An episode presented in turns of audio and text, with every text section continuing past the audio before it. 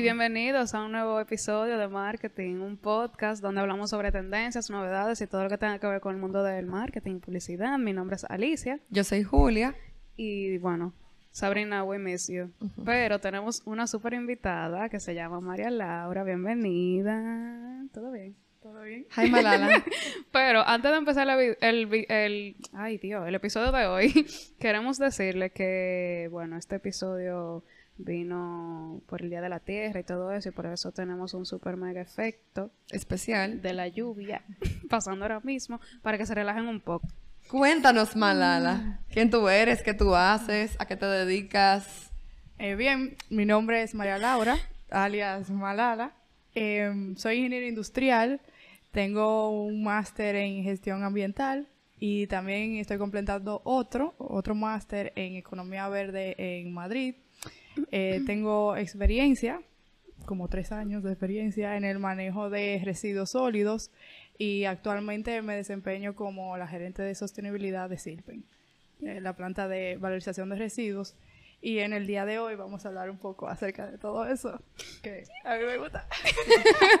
Señores, miren, eh, antes de este episodio ya habíamos publicado uno junto a Jessalyn, en el cual Hablamos sobre greenwashing, temas que tenían que ver con, eh, con eso de ser eco-friendly y más relacionado con lo que tiene que ver con el mercadeo. En este episodio vamos a seguir la línea de eso mismo, pero más enfocado en el tema, ya que Malala es, como ustedes escucharon, una profesional. Del área de todo lo que tenga que ver con el medio ambiente, sostenibilidad, porque nos dimos cuenta que, ok, dimos nuestro punto de vista como mercadólogas, pero hay mucho más detrás de simplemente una estrategia o de que tenga sentido lo que nosotros queremos hacer como marca. Entonces, Exacto. vamos a empezar, como dicen desde el principio. ¿A qué nosotros podemos llamarle sostenibilidad? Porque es algo como que la gente, yo siento que ha hablado como que, ah, sí, soy sostenible. Pero eso conlleva muchas cosas. ¿Qué es realmente? Mira, la sostenibilidad es una forma para mí de hacer las cosas.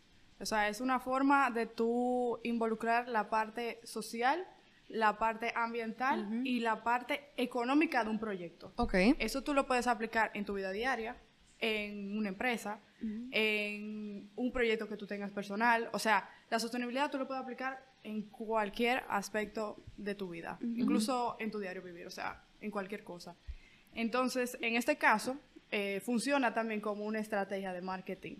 Eh, tanto interna como externa de una empresa, porque tiene que ver con la cultura empresarial, o sea, con la filosofía de una empresa. Una empresa que quiera ser sostenible es una empresa que da ese salto, que se enfoca en la parte social, ambiental y económica, o sea, de manera equitativa, o sea, no, no hay que más eco que social, no, no, no, o sea, de manera equitativa en esos tres aspectos. Ok. O sea que no necesariamente cuando yo soy sostenible solamente tenga que ver con el medio ambiente. Eh, para nada, o sea, eh, también involucra la parte social, o sea, ser éticos, ser justos, eh, apoyar una causa social, la no discriminación, la inclusión también es parte de la sostenibilidad, o sea, todo lo que tenga que ver con personas discapacitadas también involucra aspecto de sostenibilidad, o sea, es todo. Wow.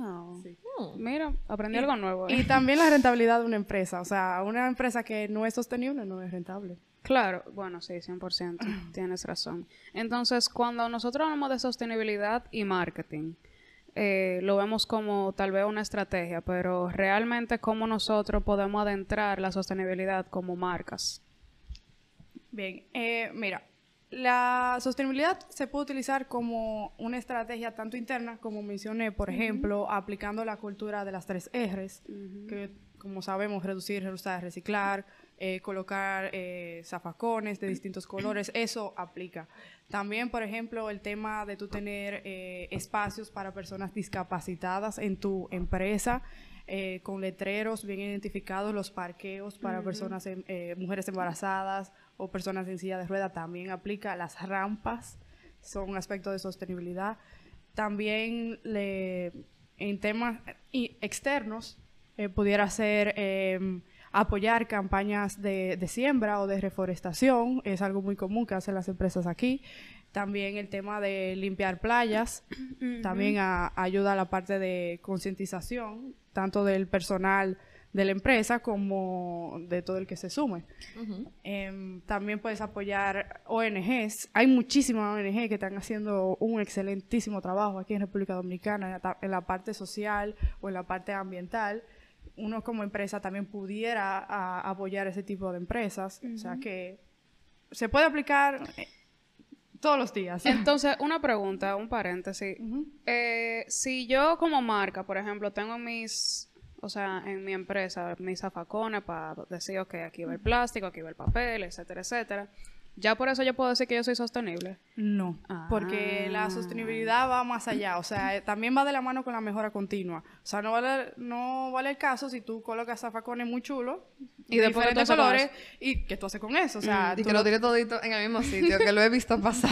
tú lo estás llevando a un punto de acopio, tú estás garantizando que eso se va a reciclar. Eh, y no solamente los residuos, o sea, tú estás reduciendo emisiones, tú estás ahorrando energía, tú estás ahorrando agua, estás ahorrando materia prima. O sea, es un conjunto de, de medidas que se deben de tomar. O sea que, por esa misma línea, ¿cuáles son acciones que tú ves que, se, que las marcas o empresas de que comúnmente hacen que no aplica como sostenibilidad? O sea, que pueden decir que lo son y realmente para ti, tú entiendes que, que- que no lo son. No, es que para mí la sostenibilidad es un conjunto de medidas. O sea, tú puedes tomar me- medidas independientes, pero si tú no tienes un plan de sostenibilidad, entonces tú no vas a llegar a ningún punto, sino que tú vas a estar dando patada en el aire. Claro. O sea, todas esas acciones suman. Todas, todas. Pero si no van enfocadas con un objetivo en común y alineadas a la misión y visión de una empresa, entonces no tiene sentido. Claro, y también está la forma de cómo tú lo comuniques, porque, para Total. serles sincera, señores, por lo menos en mi experiencia, todo lo que yo he visto, cómo tal vez la marca piensan, cómo se manejan y todas esas cosas, hay veces que este tema lo toman más como para montarse en una tendencia. O O decir... subir un post.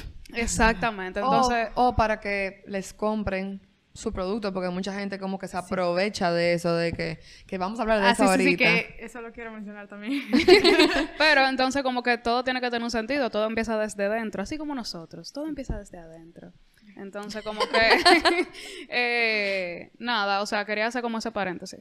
Entonces, Malala, de lo que queríamos hablar, cuéntanos. O sea, ya sabemos lo que es la sosteni- sostenibilidad, ¿verdad? Entonces, ahora, en cuanto a su relación con el mercadeo, con las marcas, en cómo se proyectan, cómo se aprovechan de ello, o cuál es el público que realmente le interesa este tema. ¿Nos puedes hablar un chin de eso tú?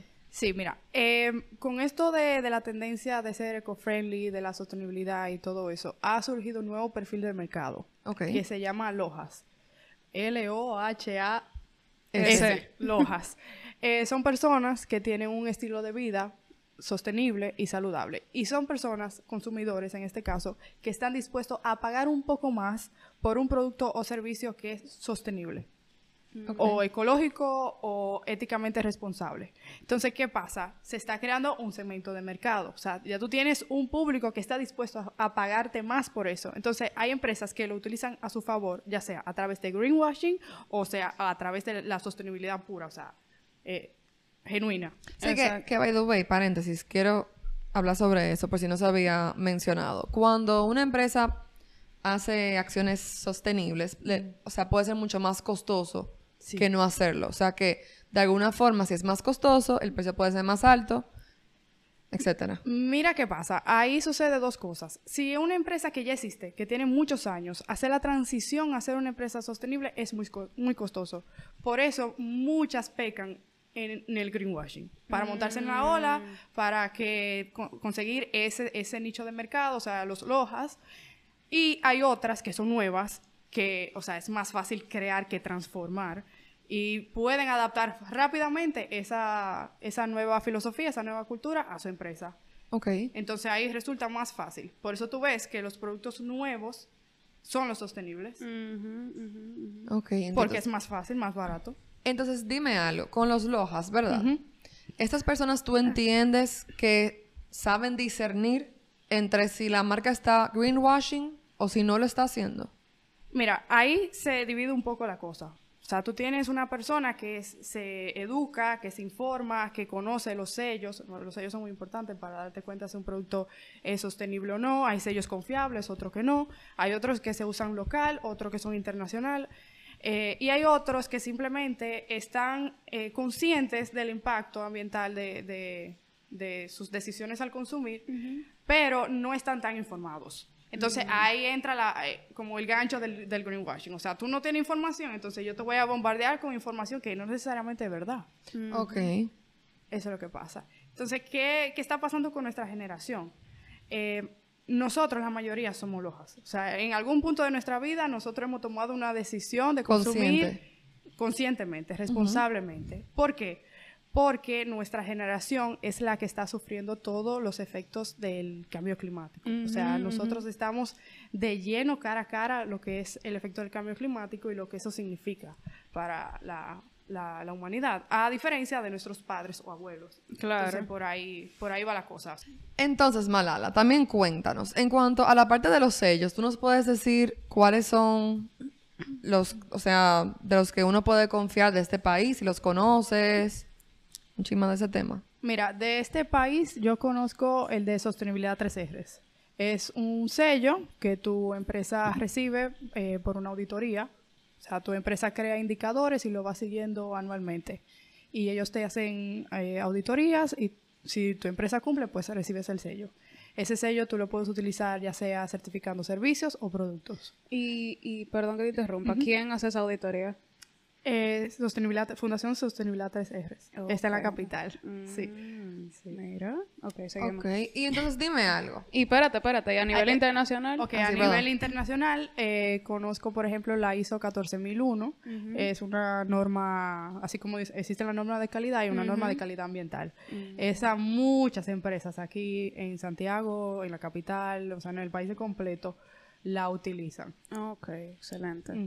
Vamos a compartir un post, como sea, en, en el Instagram, con los tipos de sello y cómo ver en los productos y cosas Con así. algunos de ellos, Exacto. porque eh, como estamos diciendo, hay algunos sellos que las personas pueden poner que son falsos, o sea, Total. te pueden poner de que this was recycled y mentira. No, y peor aún, te ponen en la cajita verde y tú juras que es sostenible.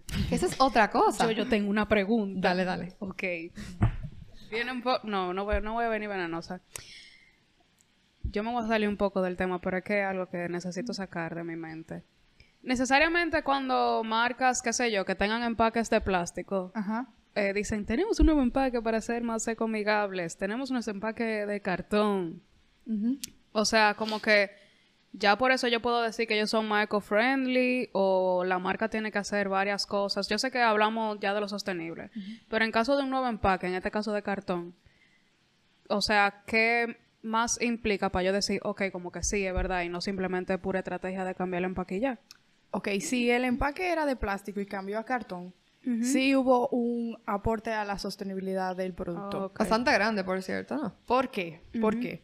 Porque si yo tengo el empaque de plástico y tengo el empaque de cartón y lo pongo ambos a biodegradarse, el de cartón se va más rápido Exacto. Que el de plástico. Ok. Entonces sí, está aportando a que esa empresa o ese producto per se reduzca su huella de carbono. Ok. O sea, que sí fuera más sostenible. Lo mejor sería que no tuviera empaque, pero ya, el que, agua, lo, de que... ya que lo tiene, o sea, está, está montándose en la ola de la sostenibilidad. Ok, pero entonces si, si siguen usando el plástico y tienen un nuevo empaque que es el de cartón, Eh, Bueno, entonces ahí simplemente tienen una línea de un producto sostenible.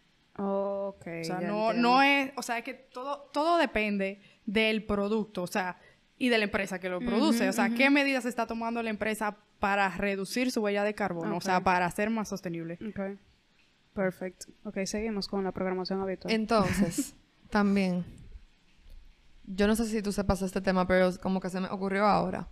Las marcas tienen limitaciones en cuanto a lo que ponen en su empaque. O sea, por ejemplo, si yo como marca internacional, o sea, las que tienen más peso, que me imagino que ya pasan por, un- por ciertos procesos, porque marcas locales o artesanales, obviamente no, tú vayas a hacer como tú quieras, pero las que son grandes, tienen que pasar por algún proceso de aprobación para que su empaque, por ejemplo, diga que es sostenible.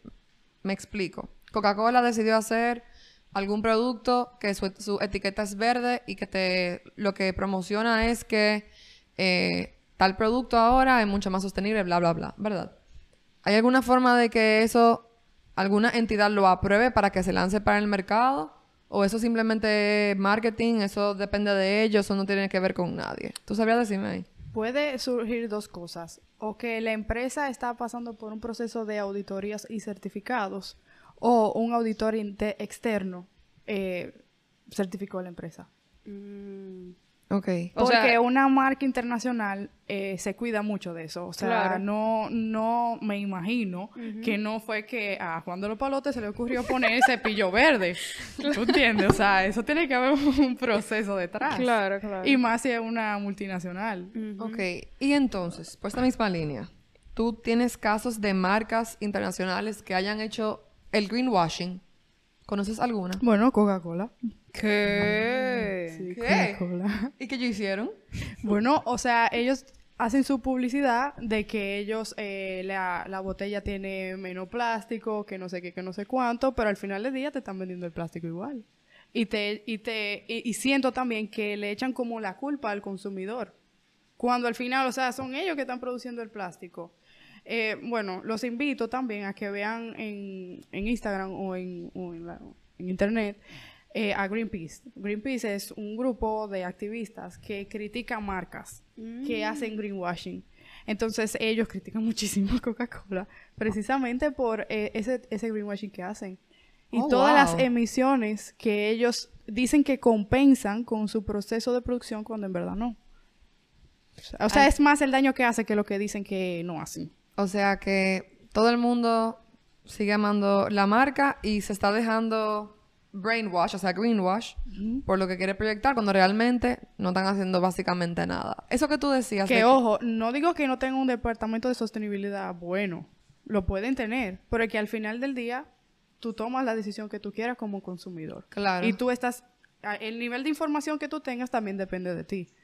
O sea, al Y eso es- tú tomas tu decisión. Y eso es lo que pasa también con marcas o productos que ya son conocidos y que se consumen de forma masiva, como es Coca-Cola, porque, vamos a ser honestos, o sea, aquí todo el mundo bebe Coca-Cola y que regularmente.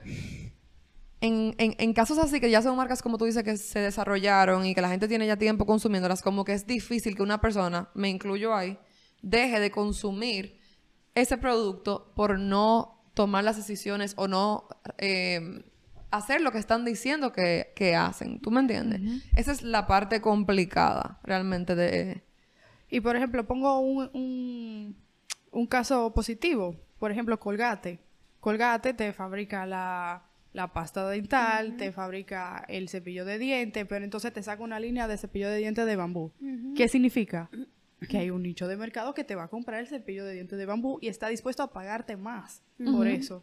Entonces, yo, yo me compro mi cepillo de dientes de bambú. O sea que o sea, se está intentando, o sea, las multinacionales lo, lo están haciendo y nosotros como consumidores responsables, inteligentes en este caso, debemos apoyar ese tipo de iniciativas, porque a- ahí, ahí es que está el problema en la sobreproducción. Claro, entiendo. Entonces, una pregunta. Yo, por ejemplo, me voy, a poner mi caso. Yo no soy una persona de que súper consciente de, de todo eso. Como que obviamente yo sé que tengo como que cambiar varias cosas de mi vida. Pero como una empresa que está empezando de servicios, como, como pequeñas acciones pueden como ir guiando a la empresa para cuando crezca, ya como que tenga esa cultura o ese tipo de pensar de sus empleados o la forma de trabajar para llegar a ser una empresa más sostenible en un futuro. Para mí lo principal es la educación. O sea, una vez que tú contratas a un personal, o sea, estoy hablando del inicio de una empresa de servicios. Una vez tú, tú contratas a tu personal, tú le tienes que transmitir esa cultura. O sea, si tú no estás ide- identificado, el otro no lo va a estar. Claro, para 100%. nada. No, o sea, no cuente con eso. Entonces, eso es lo, uno, es lo primero. Educar al personal. Número dos sería armar la cultura empresarial. O sea, cómo ese empleado va a seguir eso que tú le dices. O sea, va a clasificar los residuos, va a apagar la luz cuando salga de, del... Va a pagar el aire. va a apagar el aire. O sea, ¿qué va a hacer? Porque, o sea, darle las herramientas también. Claro. Y por ahí María se va, o sea, seguí, cuando yo hago la compra del, del supermercado de la oficina, toma en cuenta qué, por ejemplo. Las, El tipo de- las, de- las fundas que tú usas para llevártelo para... Ok, ok. De Eso ahí hacer empezamos. También el tema del papel reciclado, que no imprima si no lo necesita. Ujú, que si hay una hoja que está en un lado y tú puedes usar el otro para imprimir otra cosa, úsalo. Exacto. Ok, Con pequeñas acciones. eh, Pero lo más importante de lo que tú dices ahí es que realmente la empresa como que crea en eso. Yo me acuerdo que fuimos para una para, para un FOA y había alguien, no me acuerdo cómo se llamaba su su agencia, pero él fue para hablarnos sobre las campañas que él había hecho y cómo cada una de las campañas que él había hecho que tenían algún fin sostenible o verdad de ese tema como él, él como que le daba la importancia y le decía a las marcas, yo no necesito que tú me confirmes, yo tengo que realmente saber que tú entiendes, tú crees en este concepto para yo comunicarlo. Yo no voy a estar comunicando algo que realmente ustedes no entienden que esto es lo que van a aplicar. Y yo me quedé con eso, y lo hemos mencionado aquí antes en marketing, en diferentes episodios, porque no es solamente con la parte de la sostenibilidad, sino con cualquier tema. Si tu marca realmente cree en eso, es lo que puede comunicar. No te sirve de nada tú apoyar o tú meterte en algo que podría ser una tendencia, como es esto de being eco-friendly, si realmente tú no harás nada por ello, porque te estás clavando un cuchillo. O sea, es literalmente tú meterte en un hoyo. Mira cómo tú me dijiste lo de, lo de Coca-Cola. O sea, O sea, yo siento que cada vez estamos más informados. O sea, eh, cuando tú ves una noticia, tú dices, esa noticia es falsa. Sí, si, sí. si alguien te manda un mensaje por WhatsApp en esos grupos de la familia, que tú dices, no, eso es mentira. Lo mismo pasa con el greenwashing. O sea, no me diga a mí que, que por tú sembrar simplemente Eso iba a decir. 100 árboles, tú vas a mitigar el impacto de tú tener una chimenea un año entero. O sea, eso no tiene sentido. O sea, no hay que ser un científico ni tampoco eh, estudiar mucho para tú darte cuenta de eso. O sea que hoy Día de la Tierra, todos esos posts que nosotros veamos de que, ay, feliz Día de la Tierra. Revísenlo. O sea, como que todo eso hay que darle para atrás. Ok, ¿qué ha hecho esta empresa para saber si de verdad apoyan? Porque con un simple post, tú no vas a apoyar este día. Sí, ¿Tú entiendes? Como literal. que eh, eso va más offline, yo digo. Y, y no es como que, ah, lo voy a enseñar todo lo que estoy haciendo, nada más para decir que soy esto. ¿Tú entiendes? Exacto. Como que tiene que haber una intención. Y siempre hay un interés. Siempre. Sí. Siempre hay un interés. O sea, ¿por qué esta empresa se quiere mercadear así? ¿Por qué tal institución está haciendo esto? O sea, siempre hay un interés detrás. Entonces, eh, nada, nosotros como consumidores conscientes tenemos el poder de decidir quién va arriba y quién va abajo en esto de, de la sostenibilidad. En quién confío, en quién yo no confío. Quién hace buenas acciones reales y quién simplemente quiere un post en Instagram. Claro. O sea, ah, por ahí va la cosa. Pero tal vez yo como marca puedo decir, bueno, tal vez yo no pueda tomar acciones, o sea, la gente cree como tal vez que las acciones que hay que tomar son súper de que grandes. grandes y dicen, bueno, tal vez si yo hago un post de cómo la gente puede apoyar, yo puedo estar eh, apoyando este día. Es verdad, vamos a dártela. Tú puedes estar de que educando a las personas y eso, pero tiene que haber una coherencia. Así mismo Entiendo es. yo. Entonces, a largo plazo, si decimos que una marca que está haciendo greenwashing hace X tiempo, a largo plazo, ¿cuáles podríamos decir que pueden ser las consecuencias? ¿Hay alguna penalidad por parte de X compañía, qué sé yo, no sé? Bueno, lo que pasa con el greenwashing es que es una mentira. O sea, eventualmente la mentira... o Todo sea, sale a la luz. Todo sale a la luz. Y más si tú eres una marca. Y O más- sea, señores, la gente no perdona. Es en serio, o sea, cuídense como marcas, porque la gente cree como que, "Ay, sí, déjame yo tirarlo ahí. Pero entonces, hoy en día, que la gente es tan sensible, que en ese caso encuentro que está bien, y que entienden en lo que es boycotting, tú te embromaste, ya no hay vuelta atrás, ya tú tienes esa reputación de que, de, de que hiciste algo falso. So, No, y que eventualmente eso va a tener una repercusión económica. ¿Por qué? Porque, como dije al principio, la sostenibilidad tiene que ver con la parte económica y rentable de la empresa. Si tú no estás bien con tu entorno, si tú no estás bien con la sociedad, si tú no vas a estar bien económicamente. Y eso no solamente enfocado al marketing, eso va a todo. O sea, si tú no estás bien con los que te rodean, con el COVID, ¿cuáles empresas se mantuvieron en el tiempo y no bajaron tanto? Las que tienen indicadores sostenibles. O sea, las que estaban bien con su entorno, con sus proveedores, con sus clientes, con sus consumidores. Esas fueron las que se mantuvieron. Claro. O sea, que la sostenibilidad no es solamente decir yo soy eco. Ahí era que yo quería llegar. Ahí era que yo quería llegar. Porque es que, por ejemplo, hasta yo misma tenía tal vez un punto de vista erróneo. Sí. Yo pensaba que nada más la sostenibilidad tenía que ver con, qué sé yo, medio ambiente, al momento de hablar de estrategia de marketing.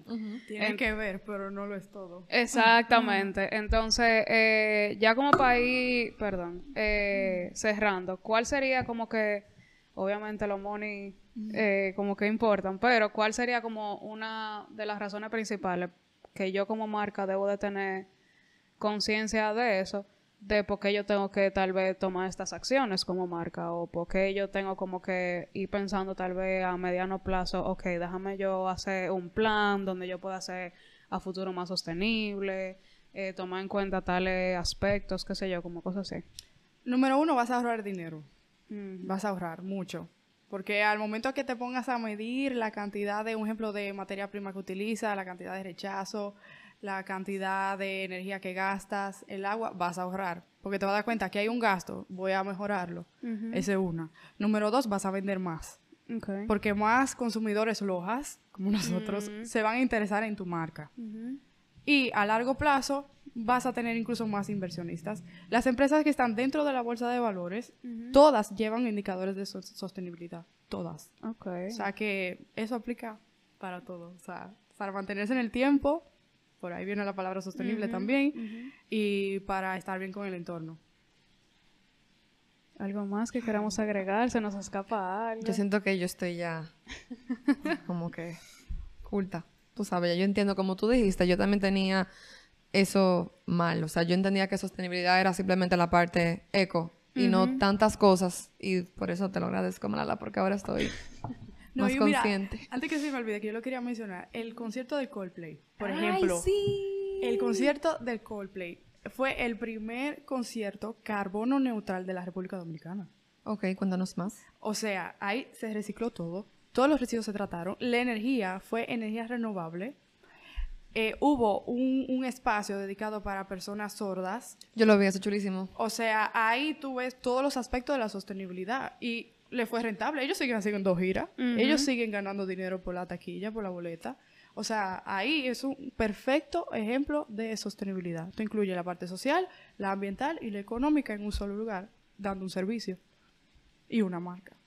Wow. Y miren, que dicen que fue el mejor concierto que ha pasado por acá. O sea, que también...